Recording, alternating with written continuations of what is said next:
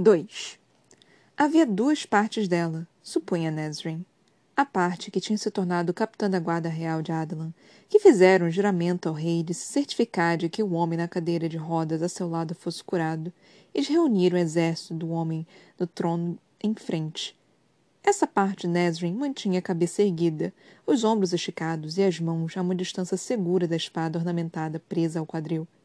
E havia a outra parte, a parte que vira as espirais e os minaretes e os domos da cidade dos deuses, despontando do horizonte conforme velejavam até lá, com a reluzente pilar da torre imponente acima de tudo aquilo, e que precisara conter as lágrimas. A parte que tinha sentido o cheiro da páprica defumada e o odor forte de gengibre e a doçura sedutora do, do cominho assim que atravessara o cais, e soubera, no fundo de si, que estava em casa. Que, Sim, ela vivia servia e morreria por Adelan, pela família ainda lá. Mas aquele lugar, onde seu pai um dia vivera, e onde até mesmo sua mãe, nascida em Adelan, se sentira mais à vontade, aquele era seu povo. A pele de diversos tons de marrom e bronze, a abundância de cabelos pretos reluzentes, seus cabelos, os olhos que variavam de repuxados para cima, ou arregalados e arredondados, ou até mais estreitos, em tonalidades de ébano e castanha, e até mesmo um raro tom de avelã e verde. Seu povo, uma mistura de reinos e territórios, sim, mas. Ali, insultos não eram sussurrados nas ruas. Ali, nenhuma rocha seria jogada pelas crianças. Ali, os filhos da irmã não se sentiriam diferentes, indesejados. E essa parte da capitã, apesar dos ombros esticados e do queixo erguido, chegava a ficar com os joelhos fracos diante de quem, do que, estava diante de si. Nesrin não ousara contar ao pai aonde ia e o que faria. Tinha dito apenas que iria tratar de um assunto para o rei de Adelan e que demoraria a voltar. O pai não teria acreditado. Ela mesma mal acreditava. A história do Kagan tinha sido sussurrada diante de sua lareira nas noites de inverno. As lendas dos filhos dele eram contadas enquanto suavam infinitas massas de pão para a padaria da família. Os contos de dormir dos ancestrais serviam para embalar Nesrin em um sono tranquilo ou mantê-la acordada a noite inteira, apavorada. O Kagan era um mito vivo, uma divindade tanto quanto os trinta e seis deuses que governavam a cidade e o império. Havia tantos templos para aqueles deuses em Antica, quanto havia tributos para os diversos Kagans. Mas era chamada de Cidade dos Deuses por causa deles, e por causa do Deus vivo que estava sentado no trono de marfim no alto daquele altar dourado. O altar era, de fato, de ouro puro, exatamente como as lendas sussurradas por seu pai alegavam. E os seis filhos do homem. Nesrin podia nomear todos sem precisar ser apresentada. Depois da meticulosa pesquisa que Cal fizera enquanto estava no navio, ela não tinha dúvidas de que ele também conseguiria. Mas não era esse o objetivo daquela reunião, pois por mais que ela tivesse ensinado ao antigo capitão sobre sua terra natal nas últimas semanas, Cal a instruíra acerca dos protocolos da corte. Raramente ele estivera tão diretamente envolvido, sim, mas testemunhara o suficiente durante o tempo que servira ao rei. Um observador do jogo que estava prestes a ser um jogador principal, com as apostas absurdamente altas. Esperava em silêncio para que o Gagan falasse. Nesrin tinha tentado não ficar boquiaberta conforme caminhava pelo palácio. Jamais colocar os pés do lado de dentro durante as poucas visitas à Antica ao longo dos anos. Assim como seu pai, ou o pai deste, ou qualquer de seus ancestrais. Em uma cidade de deuses, aquele era o mais sagrado dos templos e o mais mortal dos labirintos. O Kagan não se moveu do trono de marfim.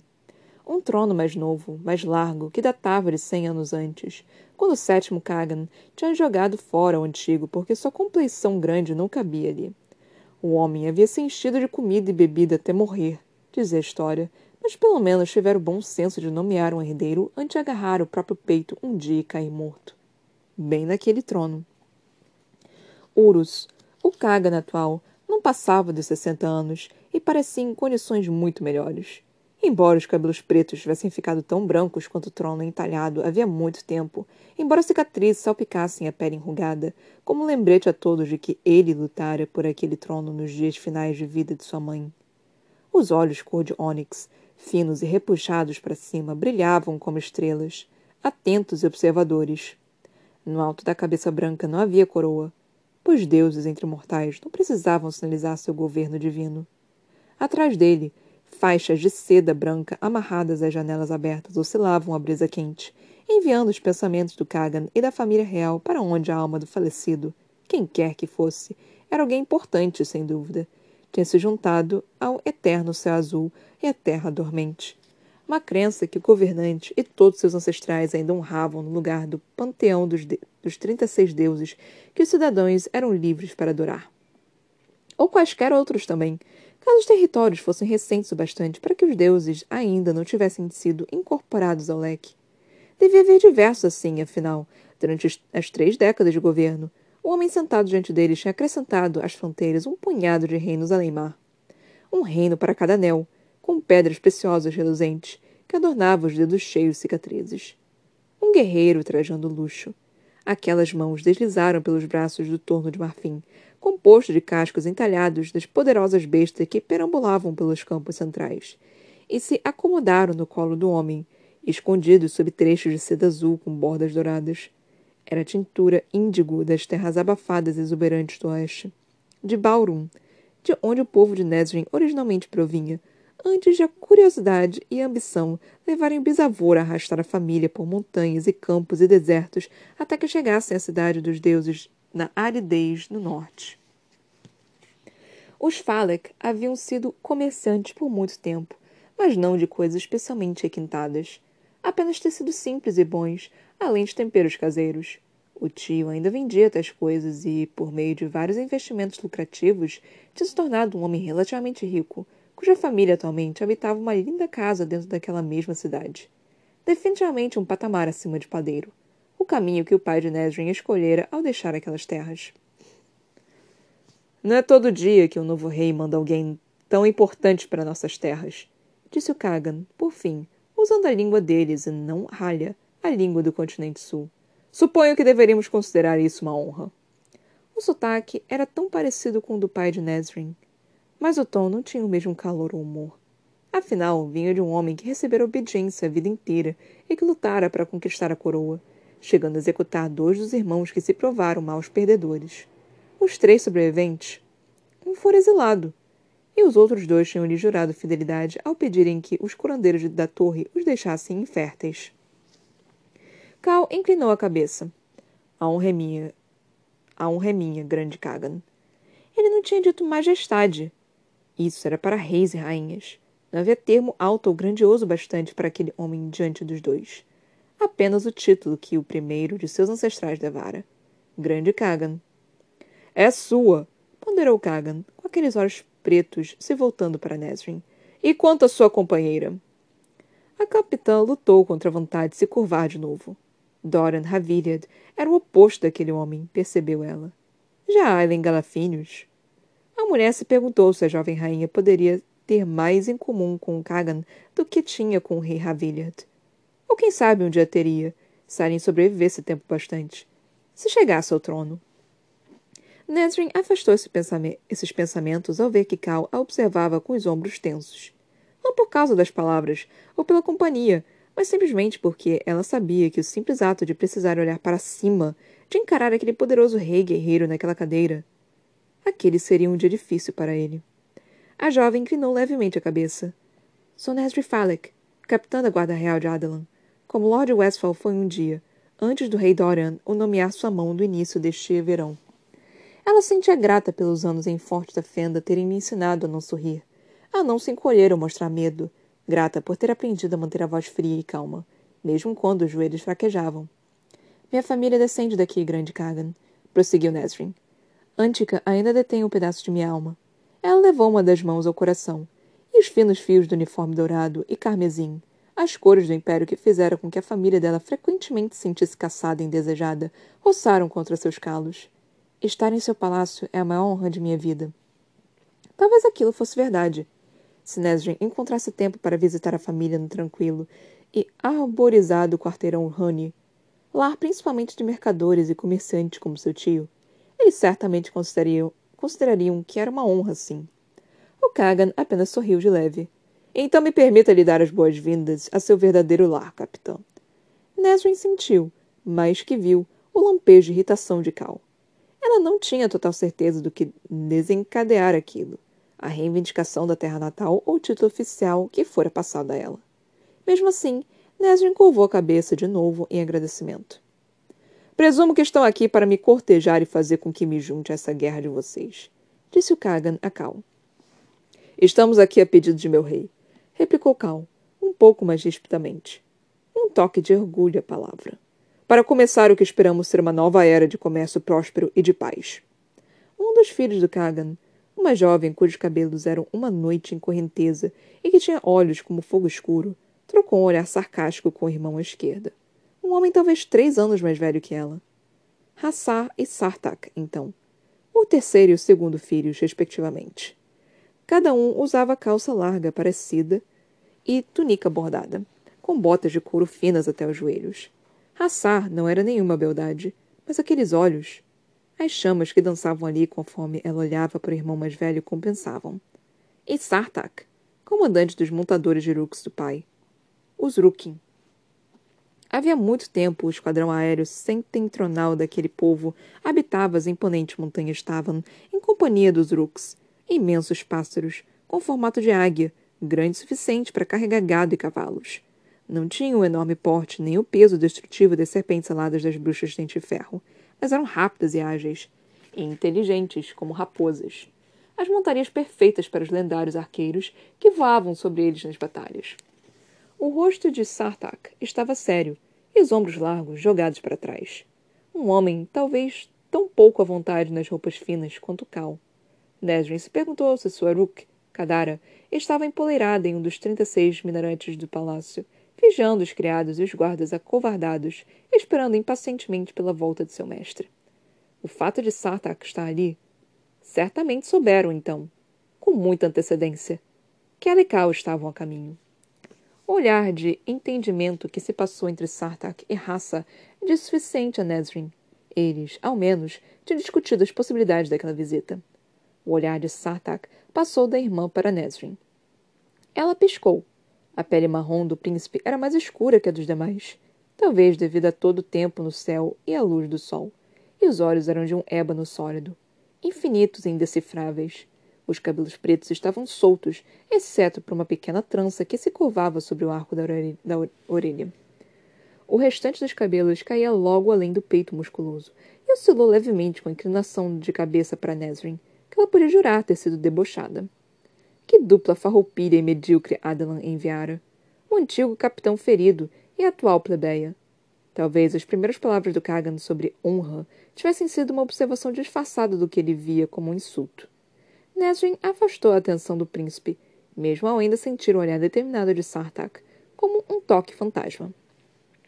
Trouxemos presentes de Sua Majestade, o rei de Adelan, dizia Cal, virando-se na cadeira para indicar aos criados que se adiantassem. A rainha Georgina e sua corte praticamente saquearam os cofres reais antes de fugirem para a propriedade nas montanhas durante aquela primavera. E o antigo rei havia contrabandeado grande parte do que restara ao longo dos últimos meses. Então, antes Nesrin e Cal velejarem até lá, Dorian se aventurara pelos muitos cofres sob o castelo. Ela ainda conseguia ouvir os ecos de seus maldizeres, mais imundos do que jamais ouvira de Dorian, por ter encontrado pouco mais que moedas douradas lá dentro. Mas Aileen, como sempre, tinha um plano. Nesrin estivera ao lado do novo rei quando Aileen abriu os baús em seus aposentos. Joias dignas de uma rainha. A rainha dos assassinos. Brilharam no interior. Tenho fundo suficiente por enquanto. Foi a única coisa que Aileen dissera a Dorian ao vê-lo começar a protestar. Deu Kagan alguma das mais finas joias de Adalan. Nas semanas seguintes, Nesrin se perguntara se Aileen teria ficado satisfeita ao se livrar do que comprara com dinheiro sujo de sangue. As joias de Adlan, ao que parecia, não viajariam para Terrassen. E naquele instante, enquanto os criados dispunham os quatro baús menores, divididos a partir dos dois originais para fazer parecer mais como Aileen sugerira, conforme abriam as tampas, a corte ainda silenciosa se aproximava para olhar. Um murmúrio percorreu o bando diante das gemas reluzentes e do ouro e da prata.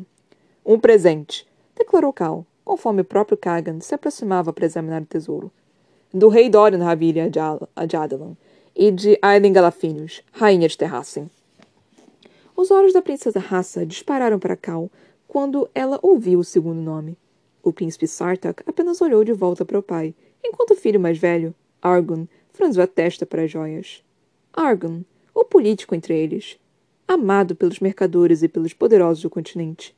Esguio e alto, era um estudioso que não negociava moedas e requintes, mas, conhe mas conhecimento.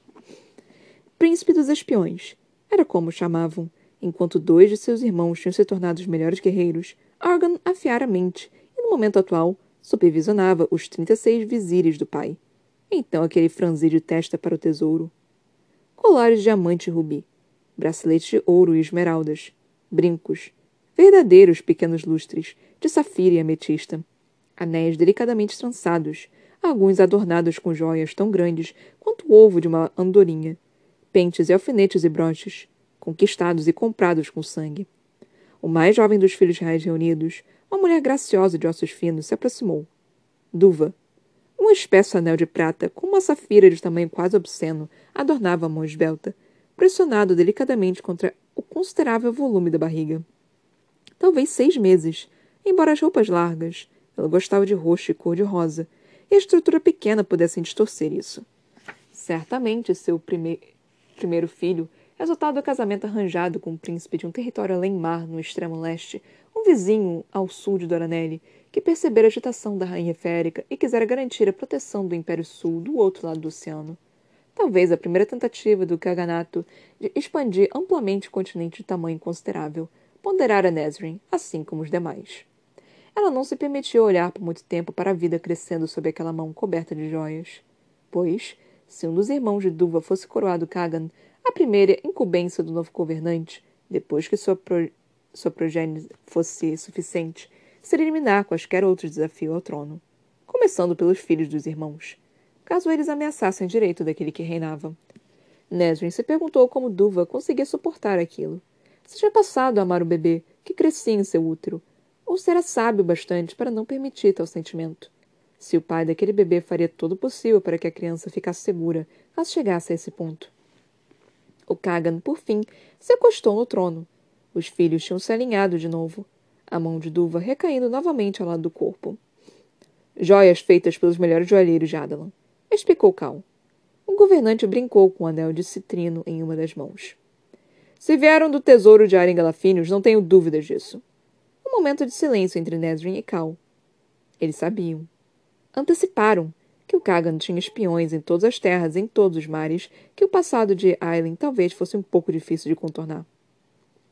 Pois você não é apenas a mão de Adalan, continuou o homem, mas também embaixador de Terrassen, não é? De fato, sou, respondeu Cal simplesmente. O Kagan ficou de pé com apenas um, uma leve dificuldade, e os filhos imediatamente se afastaram para abrir caminho, a fim de que o pai descesse do altar dourado. O mais alto, robusto e talvez menos controlado que Sartak, com sua intensidade calada, observou a multidão, como se avaliando quaisquer ameaças ali. Kashin, o quarto filho. Se Sartak comandava os Hooks nos céus setentrionais e centrais, então Kashin controlava os exércitos na terra, soldados de infantaria e os senhores dos cavalos, principalmente. Argon controlava os vizires e raça, de acordo com os boatos tinha a armada a seus pés. Ainda assim, havia algo menos polido a respeito de Cashin, com os cabelos pretos trançados para trás do rosto largo. Belo, sim, mas era como se a vida entre as tropas o tivesse afetado, e não necessariamente de um jeito ruim. O Kagan desceu do altar, as vestes cobalto farvalhando pelo chão. E a cada passo sobre o mármore verde, Nesrin percebia que aquele homem tinha, de fato, comandado não apenas os Hooks nos céus um dia, mas também os senhores dos cavalos, e persuadira a armada para que se juntasse a ele. Então Urus e o irmão mais velho se enfrentaram em um combate corpo a corpo, a pedido da mãe que estivera acamada, morrendo de uma doença devastadora que nem mesmo a torre havia conseguido curar. O filho que saísse da areia seria o Kagan. A antiga governante tinha um apreço por espetáculos, e, para essa luta final entre os dois filhos escolhidos, ela os havia colocado no grande anfiteatro no coração da cidade, deixando as portas abertas para qualquer um que conseguisse abrir caminho e encontrar um acesso. Um assento. As pessoas se sentaram nos arcos e nos degraus. Milhares lotaram as ruas que davam para o prédio de pedras brancas. Os Rooks, com seus montadores, se empoleraram nas pilastras nos mais alto patamar, com mais Rookin circundando os céus acima. Os dois potenciais herdeiros lutaram durante seis horas. Não apenas um contra o outro, mas também contra os horrores que a mãe havia libertado para testá-los. Enormes felinos saltaram de jaulas escondidas sob o chão arenoso. Carroças cobertas por estacas de ferro e com atiradores de lanças avançaram na escuridão das, das entradas do túnel a fim de atacá-los. O pai de Nazrin estivera entre a multidão em frenesi nas ruas, ouvindo os relatos gritados por aqueles que pendiam das colunas. O golpe final não foi um alto de brutalidade ou ódio. O irmão mais velho do atual Kagan, Horda, fora atingido por uma lança lateral do corpo graças a uma daquelas carroças. Depois de seis horas de batalha e sobrevivências sangrentas, o golpe derrubara. E Urus tinha soltado a espada. Silêncio absoluto recaíra na arena. Silêncio enquanto Urus estendia a mão ensanguentada para o irmão. Para ajudá-lo. Mas, então, Horda havia pegado uma daga escondida e apunhalado o coração de Urus, errando por cinco centímetros. Aos gritos, Urus libertara a daga do próprio peito e mergulhara no irmão. E não havia errado com Horda. Nesrin se perguntou se uma cicatriz ainda maculava o peito de, do Kagan ao vê-lo caminhar para ela e Cal e para as joias em exibição. Perguntou-se se aquele Kagan, se aquela Kagan morta havia tempo teria chorado sozinha pelo filho caído, assassinado por aquele que lhe tomaria a coroa em dias, ou se ela jamais se permitira amar os filhos, sabendo que recairia sobre eles. Urus Kagan, do continente sul. Urus, Kagan do continente sul, parou diante de Nesrin e Cal. Ele era uns bons nem centímetros mais alto que ela. Ainda tinha os ombros largos e a coluna reta. Com apenas um indício de dificuldade causada pela idade, o homem se curvou para pegar um colar de diamante safira do baú. A joia reluziu como um rio vivo em suas mãos, coberta de cicatrizes e adornos. Meu filho mais velho, Argon, começou Kagan, indicando com queixo o príncipe de rosto esguio que monitorava tudo. Recentemente me informou que de algo fascinante em relação à rainha Aileen Ashriver Galafinhos. Nesrin esperou pelo golpe. Cal apenas encarou Urus. Mas os olhos escuros do Kagan, os olhos de Sartak, percebeu a jovem, dançaram enquanto ele dizia Cal. Uma rainha de 19 anos deixaria muitos inquietos. Doran Havilet, pelo menos, foi treinado desde o nascimento para assumir a coroa, para controlar uma corte e um reino. Mas Aileen Galafinhos? Ele jogou o colar no baú. O ruído foi tão alto quanto a de aço batendo em pedra. Suponho que alguns diriam que dez anos como uma assassina treinada é experiência. Murmúrios novamente ecoaram pelo salão do trono. Os olhos intensos como fogo de raça praticamente brilharam. A expressão de Sartak não se alterou em nada. Talvez uma habilidade aprendida com o irmão mais velho, cujos espiões precisavam ser realmente habilidosos, sabiam sobre o passado de Aileen. Embora o próprio Argon parecesse lutar para afastar um sorriso arrogante dos lábios. Podemos estar separados pelo mar estreito, argumentou Kagan. As feições de Cal sequer se alteraram. Mas mesmo nós já ouvimos falar de Selena Sardoffen. Você trouxe joias, sem dúvida, de sua coleção pessoal. Contudo, são joias dadas a mim. Quando minha filha Duva... Um olhar na direção da bela filha grávida de pé próxima à raça. Ainda não recebeu qualquer presente de casamento de seu novo rei ou da rainha regressada, enquanto todos os outros governantes mandaram os deles há quase meio ano. Nazrin escondeu o tremor. Um esquecimento que podia ser explicado por tantas verdades. Mas nada que eles ousariam proferir. Não ali. Cal não ofereceu verdade alguma ao, per ao permanecer calado. Mas, prosseguiu Kagan, independentemente das joias que você acaba de jogar a meus pés, como sacos de grãos, eu ainda preferiria ouvir a verdade. Principalmente depois que Aileen Galafino destruiu seu castelo de vidro, assassinou seu antigo rei e tomou sua capital. Se o príncipe Argun tem a informação, retrucou Cal por fim, com uma frieza impassível. Talvez não precise de mim para isso. Nesrin conteve um estremecimento diante da ousadia, do tom. Talvez não, retrucou o homem, mesmo com os olhos de Argun se semicerrando levemente. Mas acho que você gostaria de alguma verdade minha. Cal não questionou. Não pareceu remotamente interessado além de indagar brevemente. É? Cashin enrijeceu o corpo o mais destemido protetor do pai, então. Argon apenas trocou olhares com o vizir e sorriu para Cal, como uma víbora pronta para atacar. Eis o motivo pelo qual acho que veio Lord Westfall, mão do rei. Apenas as gaivotas guinchando bem acima do salão do trono ousaram emitir algum ruído. O Kagan fechou uma tampa após a outra dos baús. Acho que veio para me convencer a me juntar à sua guerra. Adalan está dividida. Terrassen foi destituída e, sem dúvida, terá problemas em convencer os lords sobreviventes a lutar por uma rainha inexperiente que passou dez anos vivendo no luxo em Forte Fenda, enquanto comprava estas joias com dinheiro sujo. Sua lista de aliados é curta e frágil. As forças do Duque Perrington são o oposto. Os outros reinos em seu continente estão destruídos e separados de seus territórios setentrionais pelos exércitos de Perrington. Então você chegou aqui, tão rápido quanto os oito ventos podem carregá-lo, para implorar que eu envie exércitos a seu litoral para me convencer a derramar nosso sangue em uma causa perdida. Alguns poderiam considerar uma causa nobre, replicou Cal. Ainda não terminei, informou Kagan, erguendo a mão. O antigo capitão fervilhou de irritação, mas não interrompeu de novo. O coração de Nesrin galopava. Muitos defenderiam, prosseguiu o homem, gesticulando a mão erguida na direção de um punhado de vizires, além de Argun e Raça, que ficássemos de fora. Ou melhor ainda, que nos aliássemos com a força que certamente vencerá, cujo comércio tem sido lucrativo para nós nos últimos dez anos. Ele agitou aquela mão na direção de outros homens e mulheres com as vestes douradas de vizires, na direção de Sartak e Kashin e Duvan. Outros diriam que, se nos arriscássemos em uma aliança com Perrington, acabaríamos enfrentando seus exércitos em nossos portos um dia, que os reinos destruídos de Ewe e Charco Lavrado podem novamente se tornar prósperos sob novo governo, e encher nossos cofres com bom comércio. Não tenho dúvidas de que você me prometerá que será assim, que oferecerá acordos de comércio exclusivos, provavelmente desvantajosos para seu reino. Mas você está desesperado e não há nada que possua que eu já não tenha, que eu não possa tomar se desejar. Cal manteve a boca fechada. Ainda bem, mesmo com os olhos fervilhando diante da ameaça velada. O Kagan olhou para o quarto e último baú. Pentes e escovas incrustados de joias, garrafas de perfume ornamentadas feitas pelos melhores vidreiros de Adalan, os mesmos que tinham construído o castelo de Aileen destruíra. Então venha me confessar a me juntar à sua causa, e pensarei a respeito disso enquanto você estiver aqui, pois sem dúvida veio também com outro propósito. O Kagan gesticulou aquela mão coberta de cicatrizes e joias na direção da cadeira. Cor tingiu as bochechas bronzeadas de Cal, mas ele não se encolheu, não se acovardou. Nesrin se obrigou a fazer o mesmo.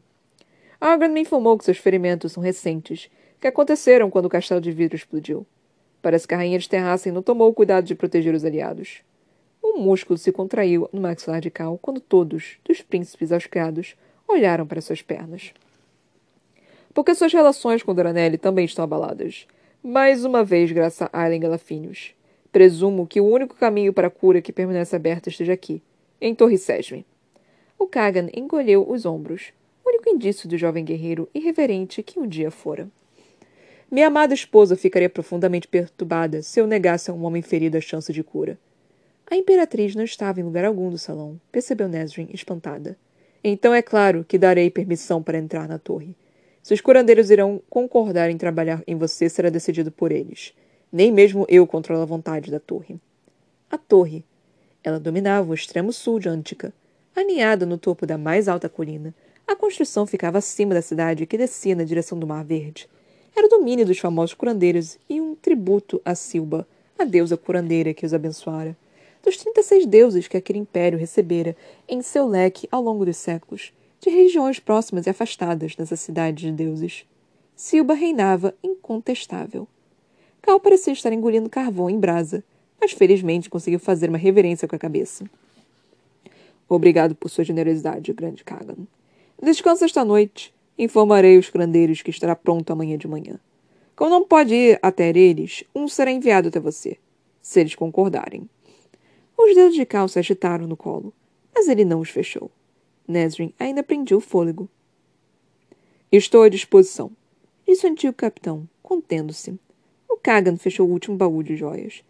Pode ficar com seus presentes, mão do rei e abaixador de Ailen Galafinos. Não tem utilidade para eles, assim como não tem interesse. A cabeça de Cal se ergueu, como se algo no tom de voz do homem a tivesse puxado. Por quê? Nesrin mal escondeu o momento em que encolheu o corpo. Uma exigência maior que qualquer outra que já se ousara fazer do homem, a julgar pela irritação surpresa em seus olhos e nos olhares trocados entre os filhos do governante. Mas Nesrin viu o lampejo de outra coisa nos olhos do Kagan. Cansaço. Algo escorregadio lhe passou pelo estômago quando a capitã reparou nas flâmulas brancas que oscilavam nas janelas, que estavam por toda a cidade, quando olhou para os seis herdeiros e contou de novo. Não eram seis. Eram cinco. Apenas cinco estavam ali. Flâmulas da morte na casa real. Por toda a cidade. Não era um povo que costumava vestir luto. Não da forma como faziam em Adelan, vestindo-se de preto e lamentando durante meses. Mesmo entre as famílias real do Kagan, a vida seguia em frente. Os mortos não eram enfiados em catacumbas ou caixões de pedra, mas envoltos em branco e dispostos sob o céu aberto da reserva sagrada e selada, nas estepes distantes. Nesrin olhou para a fileira de cinco herdeiros contando. Os cinco mais velhos estavam presentes. E, justamente no instante que ela percebeu que Tumelun, a mais nova, que mal completara 17 anos, não estava ali, o Kagan disse a Cal. Seus espiões são de fato inúteis se você ainda não soube. Com isso, o homem caminhou até o trono, deixando que Sartak desse um passo adiante. Os olhos distantes do segundo filho estavam envoltos em tristeza. Ele deu a Nesrin um leve aceno de cabeça. Sim. Sim, suas suspeitas estavam corretas. A voz sólida e agradável do príncipe preencheu o salão. Nossa amada irmã, Tumelun, morreu inesperadamente há três semanas. Pelos deuses, tantas palavras e rituais tinham sido passados adiante. Só de ir até ali para exigir que ajudassem na guerra era grosseiro, inadequado. No frágil silêncio, encarando cada príncipe e princesa de rosto sério, até finalmente encarar o próprio Kagan de olhos cansados, Cal disse: Minhas mais sinceras condolências. Que o vento norte a leve para planícies mais belas, sussurrou Nesrin. Apenas Sartak se incomodou em assentir em agradecimento, enquanto os demais ficaram frios e ríspidos. Nesrin lançou um olhar de aviso silencioso a Cal, para que ele não perguntasse a respeito da morte. O homem compreendeu a expressão no rosto da capitã e assentiu. O Kagan raspou uma mancha no trono de marfim, e o silêncio era tão pesado quando os casacos que os senhores dos cavalos ainda vestiam contra aquele fustigante vento norte nas estepes e nas impiedosas celas de madeira. Estivemos no mar por três semanas. Tentou explicar Cal, com a voz mais suave. O governante não se incomodou em parecer compreensivo. Isso também explicaria por que desconhece uma outra notícia e por que essas joias frias podem ser mais úteis a você. Seus lábios se contraíram em um sorriso triste. Os contatos de Argun também trouxeram notícias de um navio esta manhã. Seus cofres reais em Forte da Fenda não estão mais acessíveis. O Duque Parrington e seu, regimento de terrores voadores saquearam Forte da Fenda. Um silêncio pulsante e oco percorreu Nesrin. Ela não tinha certeza se Carl respirava. Não temos notícias da localização do rei Dorian, mas ele entregou Forte da Fenda a eles, fugindo naquela da noite, e os boatos estiveram corretos. A cidade caiu. Tudo ao sul de Foster Fenda pertence a Parrington e às suas bruxas agora. A capitã viu os rostos das sombrinhas e dos sobrinhos primeiro, então o rosto da irmã. Depois do pai. Viu a cozinha, a padaria, as tortas de pera esfriando na longa mesa de madeira. Dorian os deixara. Deixara todos para. Para fazer o quê? Encontrar ajuda? Sobreviver? Correr para Aileen? Será que a guarda real ficara para lutar? Será que alguém tinha lutado para salvar os inocentes na cidade? Suas mãos estavam trêmulas. Ela não se importava. Não se importava se aquelas pessoas luxuosamente vestidas torcessem o nariz. Os filhos de sua irmã. A maior alegria da vida dela. Cal a encarava. Nada no rosto. Nenhuma devastação, nenhum choque. Aquele uniforme carmesim dourado se tornou sufocante. Asfixiante. Bruxas e serpentes aladas. Em sua cidade. Com aqueles dentes e unhas de ferro. Dilacerando e sangrando e atormentando. Sua família sua família. Pai. Sartek dera um passo adiante mais uma vez. Os olhos de passaram de Nesrin para o Kagan. Foi uma longa viagem para nossos convidados, disse ele, olhando de forma reprovadora para Argan, que parecia achar graça. Graça da notícia que trouxera, que fizera o piso de mármore deslizar abaixo das botas de Nesrin. Deixando de lado a política, ainda somos uma nação de hospitalidade. Deixe que eles descansem por algumas horas. Então que se juntem a nós para o jantar. Hassar passou para o outro lado de Sartak, franzindo a testa para Argun ao fazer isso. Talvez não por repreensão com, como irmão, mas apenas porque Argun não dera a ela aquela notícia primeiro. Que nenhum convidado passe por nosso lar e pense que não há bem-estar. Embora as palavras fossem acolhedoras, o tom de voz de Hassar não era, nem de longe. O pai os olhou com interesse. De fato, O Uru gesticulou com a mão na direção dos criados, próximos às pilastras mais afastadas. Acompanhe-nos até os aposentos envie um mensageiro até a torre para que eles mandem os melhores curandeiros. Hafsa, se ela aceitar descer. Nesrin mal ouviu o restante. Se as bruxas sitiavam a cidade, então os Valg que a haviam infestado no início do verão. Não haveria ninguém para combatê-los. Ninguém para proteger sua família. Se é que tinham sobrevivido. Ela não conseguia respirar. Não conseguia pensar. Nesrin deveria ter partido. Não deveria ter aceitado aquela posição. Eles poderiam estar mortos ou sofrendo. Mortos. Mortos. A capitã não reparou na criada que chegou para empurrar a cadeira de Cal. Mal notou a mão que Cal estendeu para entrelaçar na sua. Ela sequer se curvou para o Kagan ao partirem. Não conseguia parar de ver seus rostos. Das crianças. As crianças sorridentes e barrigudas da irmã. Ela não deveria ter vindo.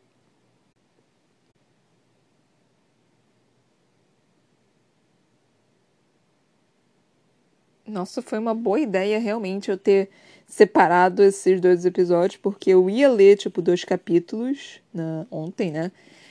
É, eu ia ler o capítulo 1 e o 2, mas lendo esse caralho, deu 35 minutos de leitura, cara. Tipo, é muita coisa, é coisa pra caramba, assim. Mas, gente, quando eu parei de falar toda aquela merda ontem, eu eu tinha esquecido completamente, né, da família da, da Nesrin. E quando eu tava falando, né, agora, enquanto eu tava lendo o capítulo, eu tava tipo, caralho, a família da Nesrin, né? Tipo, eu tinha me esquecido disso, eu tinha esquecido do quanto ela é próxima da família, né? Então eu, eu, eu simplesmente não pensei nisso, né? Eu não, não me liguei. Eu pensei que, tipo, ah, ninguém sabe onde é que tá Dorian. E aí o Cal ia enlouquecer. Mas o Cal até que se, conseguiu se conter direitinho, né? Eu acho que ele acredita demais que o Dorian pode estar vivo. Ou, ou meio que falaram falou, né, que o Dorian fugiu. Fugiu naquela da noite. Não encontraram o corpo dele e ele simplesmente fugiu. É, eu não esperava que fosse ser tão rápido, sabe? É, essa informação. Tipo, nós já estamos.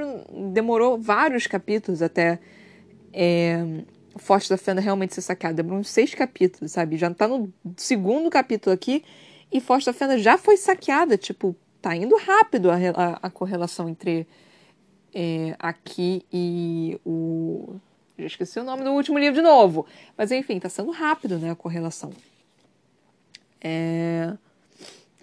De novo, foi muita questão aqui. Eu falei que alguém tinha morrido. Eu falei que alguém, que um dos príncipes tinha morrido. Eu tinha certeza disso. Tava, tava meio que muito óbvio, sabe? Que tava luto demais no negócio. Tipo, tava, tava demais. E, e só é assim quando alguém sei lá, realeza realmente morre. Então eu tava tipo, hum, acho que alguma realeza morreu. E não apenas isso falava, ah, não, tem cinco aqui em vez de seis. Tá, um poderia estar tá em missão, outro poderia estar tá fazendo não sei o quê, poderia estar tá casando, sei lá. Mas, sei lá, tava, tava meio que óbvio demais, tipo, tava, ah, as informações estavam sutis, mas estavam óbvias ao mesmo tempo. Ah, é, tava, tava aqui um negócio de, de, de luto, né? Tá todo mundo em luto. Ah, tem em vez de seis, dos seis príncipes, tem cinco. Eu, porra, um morreu. Tava meio que óbvio que isso ia acontecer, né? Mas assim, eu fiquei quieta, né? Porque, tipo. Quer dizer, eu não fiquei quieta, não. Eu falei. Eu falei ontem. Eu falei que eu achei que um deles ia morrer. Que um deles tinha morrido, né? E foi a mais nova, né? A gente não sabe como nem por que foi esse negócio foi explicado também, tipo, de novo, mais história do, desse negócio. Tipo, eu tô sentindo uma leve. É muita informação, né? Eu não esperava que, que fosse ter essa, essas informações todas sobre esse reino. É, eu não esperava que, que nem fosse ser, tipo, tão importante. Ela tá dando muita informação pra gente. E, e, eu tô achando isso curioso, né? Tipo, hum, por que, que ela tá dando tanta informação pra gente? Isso é importante? Isso é realmente importante pra gente saber? Porque ela tá dando logo no, no início, né? Tá sendo muita informação logo no início. Tá sendo muita história, muita arquitetura, muito, muito costume, muito tudo. E tá sendo muita coisa.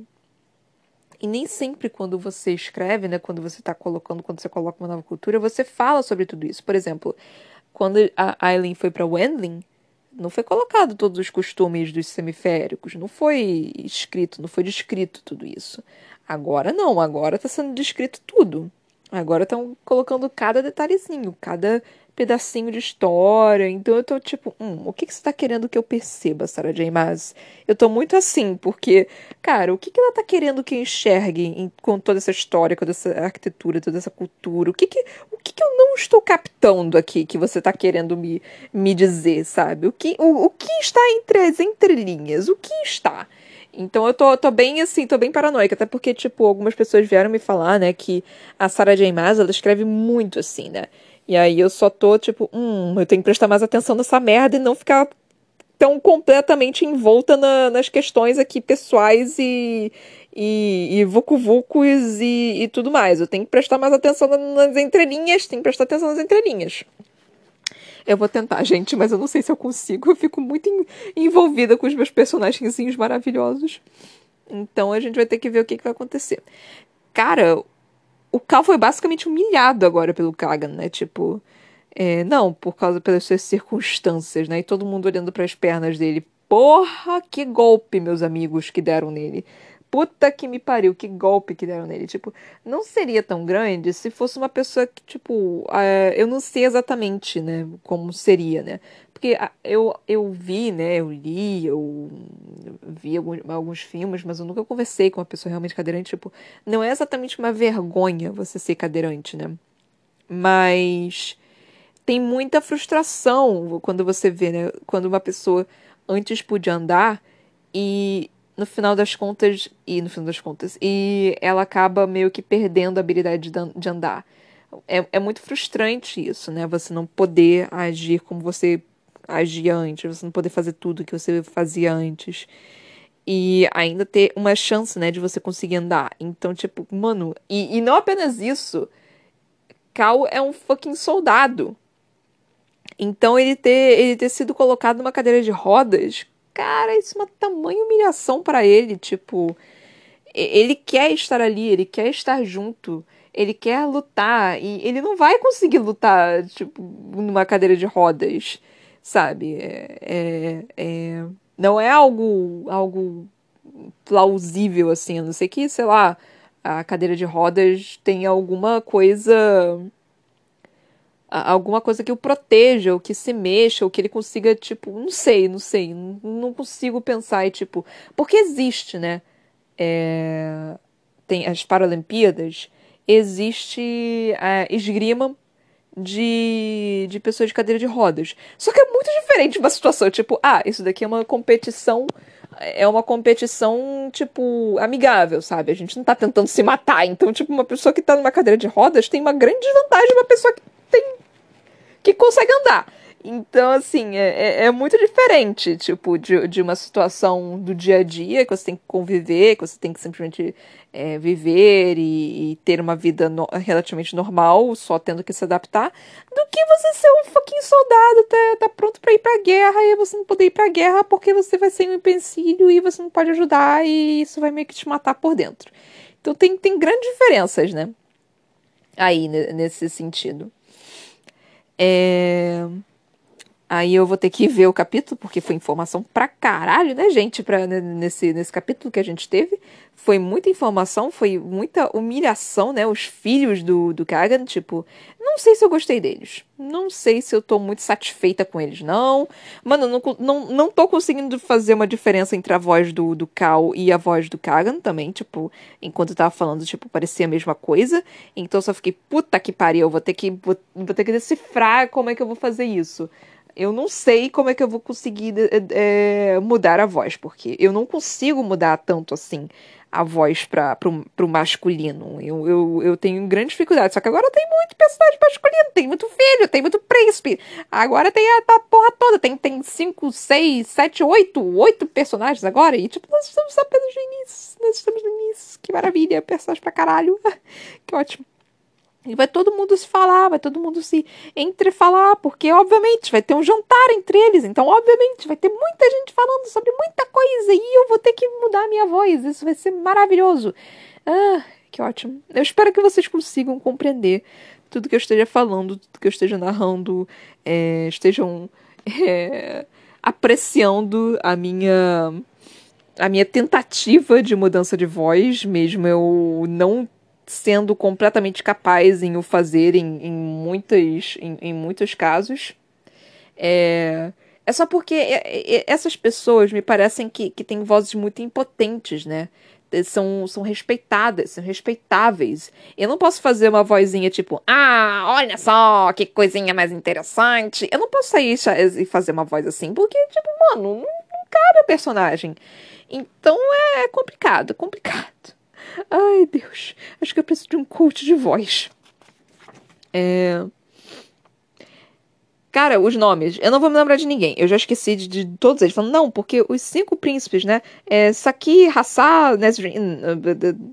Cadê os nomes? É, cadê os nomes deles? É, é, era Sakir, não era? Sarkir? Era Sarkir, não era? Por favor, me diga que eu acertei o nome. É, cadê os nomes, gente? Sartak, quase. É Hassá. Eu Hassá eu acertei! É, tem Hassá, tem, tem, tem Sartak, tem Duva, é Duva o nome da menininha? Tem gente pra caralho aqui, eu só tô tipo... Não, sei, podiam ter uns nomezinhos mais simples, não, por favor? E é, isso tem muita correlação, eu vi muita correlação com a Índia mesmo. Tipo, eu sei que eu falei no último episódio, né, que talvez fosse um preconceito meu, mas, mano, isso claramente é, é uma correlação com a Índia. Tipo, a, o bronzeamento, a tonalidade da pele das pessoas, é, a cor dos olhos, os costumes, as roupas, os temperos, mano. Os temperos, é, isso tudo é, é Índia, sabe? Então, isso não é um preconceito. Isso realmente é, tipo, é Índia, é, um, é cultural, pura e simplesmente. Então. É porque eu me preocupei muito, né, da última vez. Será que eu tô sendo preconceituosa com alguma coisa assim? Mas não, aparentemente não, não tava sendo, não. Ah, pelo menos eu acho que não. Pelo menos ninguém me xingou até agora. Então eu espero que tá tudo tranquilo. Então realmente é muita correlação com a Índia, né? A Urus, também tem, tem um Urus. E. Porra, os. Os espiões do, do Kagan são bons, hein? Puta que me pariu. Descobrindo que Selena Sardoffin era, ó, assim. E eu tô, eu tô muito preocupada com esses com esses irmãos, sabe? Tipo, eu não sei se eu tô gostando deles. Eu não sei se eu, eu confio neles, sabe? Porque eles são, eles foram criados, né, para brutalidade, eles foram criados para competição bruta. Então eu tô um pouquinho preocupada, tipo, o que exatamente é o, o que exatamente estão pensando? Se realmente vai ser algo bom, sabe? Eu tô bem preocupada com isso. E o Kagan, tipo, lá falando de um bando de coisa, né? É, então, né, isso daqui é da, da, da, assassina, 19 anos, não sei o quê. O Dorian a gente até consegue entender, mas a, a Aileen, tipo, porra, é, né, não sei o quê. E eu, tá, e eu lendo ficar, puta que pariu, puta que pariu, puta que pariu, puta que pariu. E vai ser todo aquele problema de novo, sabe? Tipo, ah, você é jovem demais, você não ajudou a Terrassen, você não pode fazer porra nenhuma, então você não vai ser rainha, tá? Então eu só tô tipo, puta que pariu, puta que pariu, tudo isso de novo. Então eu tenho que passar por todo esse estresse de novo, mano. De novo, não é possível, não é possível. Ai, Deus. E aí, tudo isso, né? E ela, ela, tipo, desesperada, tipo, pelos deuses, tantas palavras rituais tinham sido passados adiante. Só de ir até ali para exigir que ajudasse na guerra era grosseiro, inadequado. Sendo que, né, a, a filha do, do, do Kagan tinha acabado de morrer e eu, e eu só tava. Eu também estaria desesperada, tipo, puta que pariu, puta que pariu. Já começou mal pra caralho, o negócio já começou de uma forma assim que tá tudo dando errado, tá pior da forma que. Tá, tá pior da forma quando a Ellen foi lá, tipo, você achou que tava tudo maravilhoso, ia ser tudo lindo. E eu, de novo, eu tava na esperança, tipo, ah, vai ser tudo lindo, talvez eles sejam bonzinhos, não sei o quê. E aí tá toda essa chibatada atrás de chibatada, e você tá tipo, puta que me pariu, não é possível, gente. Não é possível que, que tanto sofrimento, não é possível que seja tanta dor e sofrimento e nada mais do que isso, porque, caralho, eu sei que você precisa ter história, mas já teria história suficiente se você fosse. Tipo, se ele só falasse assim, ah, então, não confio muito em você, não. Vamos, vamos, vamos nos conhecer. Mas não! O cara tem que humilhar! Ele tem que humilhar, tem que chegar lá e falar, tipo, mano, tu, a gente sabe de tudo, meu querido. Daí tá sabendo de tudo. Essa, essas perninhas mancas aí, tipo, a gente não tá sabendo de tudo, querida. Eu só não vou te expulsar aqui chutando teu traseiro, porque eu sei que você não ia sentir. Mas, é, cara, foi Foi mais ou menos isso. Foi completamente humilhante. Foi tipo. Ai, mano, eu, eu, eu tô me sentindo arrasada com esse capítulo. Eu tô me sentindo realmente mal com isso. E, tipo, e não tô vendo uma, uma luzinha no fim do túnel. Poderia até ter, tipo, o, o, o filho lá, que era meio que. É... Argun, né? Que era o, o diplomata né, da, da família. É, tá, ele talvez seja melhor. Mas. Não sei, cara, porque diplomatas têm essas questões de manipulação, né? Ao meu ver. Tem muito essa questão de conseguir é, manipular bem. Tipo, as pessoas, os outros, eles são, são guerreiros, né? Então é, é muito bruto, é muito, é muito frontal, é muito. É, é muito ou é aquilo é aquilo. Tipo, é, é muito honesto, né? O diplomata, a diplomacia já é um pouquinho mais um. Pega um pouquinho aqui, vai dos cantinhos ali, vai indo de pouquinho em pouquinho. Tipo, o, o, os guerreiros estão indo na frente, eu tô me enroscando aqui nos cantinhos, mas eu tô indo sem precisar fazer muita coisa. Então eu tô com medo dele. Tipo, ele me parece mais decente, mas eu não confio nele. Eu não confio nele, porque eu não confio em pessoas que são assim, tipo, é, é, língua de prata, né, que se chama na tradução literal da, de silver tongue, né, que essas pessoas que são que estão ali para dialogarem, para para poderem realmente tentar fazer com que aquilo se conquiste sem precisar de guerra. É muito útil, é muito útil em, em, em, várias, em vários momentos. Mas, mano, o tato que você tem que ter ali, o nível de manipulação que você tem que ter ali, que você tem que tratar as pessoas, que você tem que, tipo, sussurrar coisas no ouvido e fazer elas acreditarem em certas coisas. Cara, é, é perigoso. É, eu ouso dizer que é mais perigoso do que um guerreiro. Eu confiaria mais num guerreiro do que do, do, do diplomata. É que nem o filme Thor, o primeiro filme do Thor. Thor, no primeiro filme, era um brutamontes, né? Era um cabeça dura, era tipo pau, pé, pá. E o Loki tava ali, tipo, não, eu sou diplomata, vamos conversar, né? Primeiro, vamos tentar resolver isso daqui sem, sem precisar de agressão física, né? Vamos tentar fazer isso. Mano, o Loki se tornou Loki, né? Tipo, todo mundo conhece o Loki, né? Tipo, ele é maravilhoso, ele é lindo, ele é gostoso, ele é do mal, mas a gente. Tipo, ele não é do mal exatamente, né? O, o Loki não é exatamente mal. Ele só é aquele tipo de pessoa que faz eu, eu vou fazer isso daqui para me ajudar. Assim, se te ajudar, me ajuda, eu vou te ajudar, mas isso não quer dizer que eu tô do seu lado, só quer dizer que eu vou me ajudar. Então é mais ou menos isso, sabe? Que nem também em Game of Thrones, que a gente tinha. Eu não terminei de assistir Game of Thrones, eu sei, tô completamente atrasada, eu não sei se eu vou terminar de assistir Game of Thrones, mas é o. É aquele carinha, sabe? Que ele, que ele chegou e falou pra. Acho que o nome dela era Circe, tipo, ah, é, conhecimento é poder. E a Circe, tipo, colocou o pau na mesa e falou, tipo, poder é poder. E, mas, mas, cara, ele tava certo, sabe? Conhecimento é poder. Se ele tiver informação, se você tiver informação, se você souber manipular essa informação, se você souber fazer, é, se você souber ai, utilizar aquilo da forma correta, mano, é uma arma mais poderosa do que uma espada é o ditado, né? Tipo, uma, uma caneta é mais é mais forte do que uma, uma espada. É exatamente isso. Eu não sei, porque a maioria desses ditados que eu estou usando são em inglês, né? Então eu não sei se eles existem em português. Mas, enfim. Então eu tô com medo. Eu tô com medo. Por alguma razão, eu gostei do Sartak. Eu gostei dele, tipo... Ele falou, não, porque os negócios salados, que ele tava mais musculoso.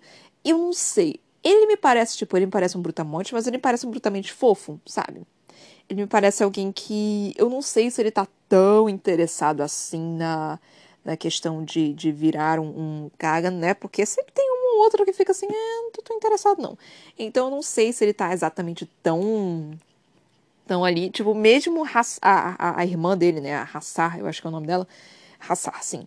É, meio que tendo olhado para ele, tipo, não te falei eu meio que. Eu estou inclinada a. Dos cinco irmãos, eu estou inclinada a confiar mais no Sartak. Mas isso é apenas minha primeira impressão. Ele pode ser um babaca total e completo. Não sei. Pode ser. Não faço a menor ideia. É... E a, a menina que tá grávida. Cara, eu também não sei. Eu, eu tenho um pouco de medo dela, para falar a verdade também. É, ela, ela ainda é meio que uma caixinha de surpresas para mim. Eu não sei. E, por ela ter engravidado e ter toda a questão que falou aqui, tipo, ah, será que ela ama o filho? Porque, né, pode ser considerado como como uma ameaça ao, ao Kagane. Eu só tô tipo, caralho, eu confio nessa garota. Não sei, tipo, foi uma aposta muito perigosa para ela ter ficado, ter ficado grávida, mano. Não sei se isso é. Eu não sei também dessa garota. A Hassar, ela me parece extremamente arrogante. Eu não sei se vocês conhecem, eu tô fazendo mil referências aqui. Se vocês conhecem, tipo, a lenda de Korra, é a segunda temporada, né? Tipo, mais, talvez temporada, mas é a segunda série da, da lenda de Aang. E a Hassar me lembra um pouco a Korra. Eu não gosto muito da Korra. Aang era, era maravilhoso, né? Aí nós tivemos a Korra. É, ela não é terrível, mas sei lá, tinha alguma coisa nela. E a Hassar me lembra a Korra por alguma razão. Eu não sei de um lado bom ou de um lado ruim. Então nós temos esses personagens. O Kagan eu não sei também, cara. É, é, porque, tipo, a gente só teve um capítulo ainda, sabe? São apenas as primeiras impressões. Então eu tô muito, tipo. Eu tô muito ainda. Não sei o, o, o que pensar sobre todos eles. São apenas as primeiras impressões. Ainda, falta, ainda tem muito chão para andar. O, o tipo. Eu não sei exatamente o que eu acho dele. Tipo, ele é ríspido, ele é grosso. Ele sabe o que ele quer eu não diria que ele é generoso, mas eu acho que ele tem aqui essas pontadas dele de tipo de fazer isso, tanto que ele foi o que ele fez com o Cal, né? Por causa da esposa, mas talvez seja por causa do luto, então eu não sei. É... Eu acho que ele é uma... eu acho que ele não é uma pessoa nem boa nem ruim. Eu acho que ele é um governante, pura e simplesmente. Ele vai fazer o que ele acha ser melhor para o, o, o país dele e o, toda a questão dele, tipo, foi falar tudo aquilo, basicamente humilhar né, o Cal e a Nesrin, eu acho que foi uma forma de desarmar eles e mostrar que ele não tá ali pra brincadeira. para mostrar que, tipo, cara, vocês. Vocês não. não prestaram atenção na gente. Nós somos um país poderoso. E vocês simplesmente não prestaram atenção na gente. Então, assim, eu quero provar para vocês o quão poderosos nós somos então foi, foi meio que tipo. Sei lá, um, babuíno mostrando a bunda dele brilhante. Algo desse tipo. Foi, é, é meio que um, um cervo mostrando os, os chifres bonitos. Então foi meio que uma demonstração de poder, falando, tipo, vocês não podem me enganar. É bom vocês simplesmente falarem a verdade. Porque eu tenho mais informação do que vocês. Então, se vocês quiserem alguma coisa minha, é bom vocês saberem o que vocês estão fazendo aqui. Então me pareceu algo mais ou menos do tipo. Tipo, ele, ele colocou todas as cartas da mesa e simplesmente falou: é isso. Ele foi grosso, ele foi grosso pra caralho. Mas ele não parece ser uma pessoa ruim. Ele me parece ser, uma, ser apenas um governante. Ele tá ali para fazer aquilo. Ele faz aquilo daquela forma. Você não vai me enrolar. Eu não sou idiota. É isso. Ponto. Então, essas são as minhas primeiras impressões dos personagens que acabaram de aparecer.